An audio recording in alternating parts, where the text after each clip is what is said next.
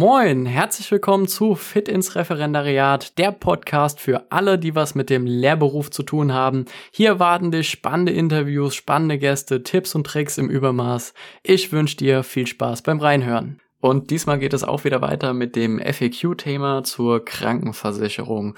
Und ja, ein Bestandteil oder ein fester Bestandteil ist auch immer die Frage, was passiert denn nach dem Ref? Also da gibt's ja ganz viele mysteriöse Annahmen. Ich komme nie wieder zurück in die gesetzliche und ähm, die private Krankenversicherung ist ein One-Way-Ticket und was weiß ich alles. Also ganz, ganz viele Horror-Stories, also ganz viel Halbwissen einfach. Und ähm, grundsätzlich, um damit erstmal aufzuräumen, ähm, diese, diese Horror-Stories, die betreffen Beamte eigentlich nicht. Das heißt, das ist einfach Halbwissen, Meinungen aufgeschnappt von außen, die ja nicht, nicht auf diesen Beamtenstatus zutreffen. Das trifft vielleicht auf Angestellte zu, das trifft auf Selbstständige zu, aber nicht auf den Beamten. Also auch da immer differenziert betrachten, das möchte ich unbedingt jetzt auch mal hier so als kleine, kleine Info raushauen. Immer mal gucken, okay, hat die Person, mit der ich da spreche oder von der ich mir eine Meinung hole, überhaupt auch Ahnung? Weil, sorry, die meisten Leute haben mehr Meinung als Ahnung. Das muss jetzt hier auch einfach mal raus. Also lass dich da nicht verrückt machen, sondern such dir wirklich eine Person, die äh, Spezialist in dem Bereich ist und auch Ahnung davon hat, wo sie, äh, wovon sie spricht. Und diese Frage, was passiert nach dem Referendariat, das sind ja auch immer nochmal, wie gesagt, viele Fragezeichen. Und gehen wir jetzt einfach mal von dem Musterweg aus. Das, was sich die meisten halt eben wünschen, ist ja, dass man direkt nach dem Ref, also Beamter auf Widerruf, seine Planstelle bekommt und in den Beamtenstatus auf Probe erhoben wird. Dann passiert nämlich genau gar nichts. Die private Krankenversicherung wird genauso fortgeführt wie halt eben davor auch. Und du bleibst weiterhin in der privaten Krankenversicherung, weil du ja weiterhin als Beamter oder Beamtin halt eben diesen ähm, ja, Beamtenstatus hast und auch die Beihilfe bekommst und dazu die Befähigung hast, in der privaten Krankenversicherung zu sein. Das Einzige, was zu dem Zeitpunkt halt eben passiert, ist, dass deine Ausbildungskonditionen entfallen und du ab diesem Zeitpunkt halt eben die Normalbeiträge zahlst. Aber auch das ist natürlich ein Thema, was man dann mit dem entsprechenden Gehalt, was man ja dann bekommt, auch gut stemmen kann und nach wie vor die bessere Variante als die gesetzliche ist. Jo, das ist so das eine Thema. Es gibt natürlich aber auch noch das andere Szenario und es wäre ja eine Lüge, wenn man nicht äh, das ansprechen würde, dass viele leider nach dem Ref nicht ihre Planstelle bekommen, sondern halt eben erstmal ins Angestelltenverhältnis gehen.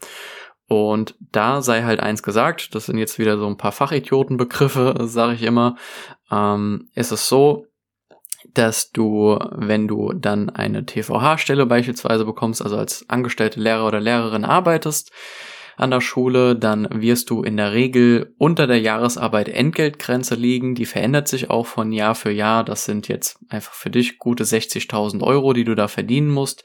Und das steigt, wie gesagt, von Jahr zu Jahr. Und da wirst du in der Regel drunter liegen. Und da du darunter liegst, bist du rein rechtlich gesehen gar nicht dazu berechtigt, in die private Krankenversicherung zu gehen bzw. dort zu bleiben, da du ein sogenanntes sozialversicherungspflichtiges Angestelltenverhältnis hast. Das bedeutet, du musst zurück in die gesetzliche Krankenkasse. Und da darfst du dir natürlich wieder die aussuchen, wo du davor warst, oder du gehst in irgendeine andere.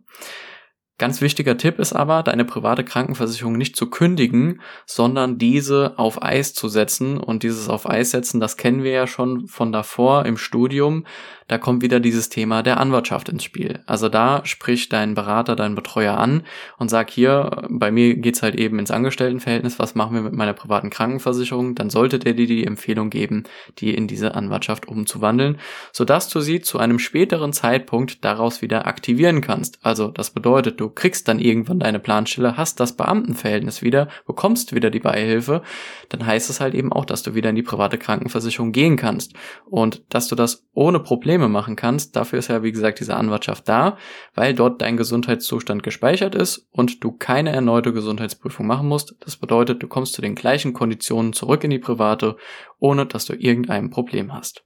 Egal, ob in der Zwischenzeit irgendwas passiert ist, du krank geworden bist, du die Diagnose bekommen hast oder, oder, oder. Das ist ganz wichtig. Dann gibt es noch ein drittes Szenario, also beispielsweise du verabschiedest dich aus dem Referendariat oder du wirst beispielsweise komplett arbeitslos. Das kann ja auch eine Variante sein. Dann gilt es für dich im erster Instanz zu klären, ob und wie du gegebenenfalls Anspruch auf Arbeitslosengeld hast und dadurch in die gesetzliche Krankenkasse zurück könntest und das Arbeitsamt das Ganze für dich übernimmt oder ob du diesen Anspruch nicht hast und auch dafür keine Angst gibt es Lösungen seitens der privaten Krankenversicherung mit sogenannten Übergangstarifen, die auch finanzierbar sind.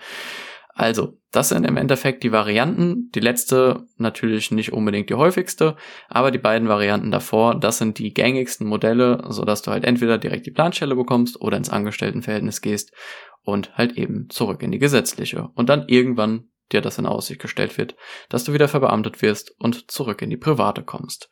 Wenn du dazu Fragen hast, auch da, wie gesagt, der Appell an dich, sprich mich einfach an, Fragen kostet nichts und ich hoffe, ich konnte dir heute wieder etwas weiterhelfen und ein bisschen Licht ins Dunkle bringen. Ciao, ciao!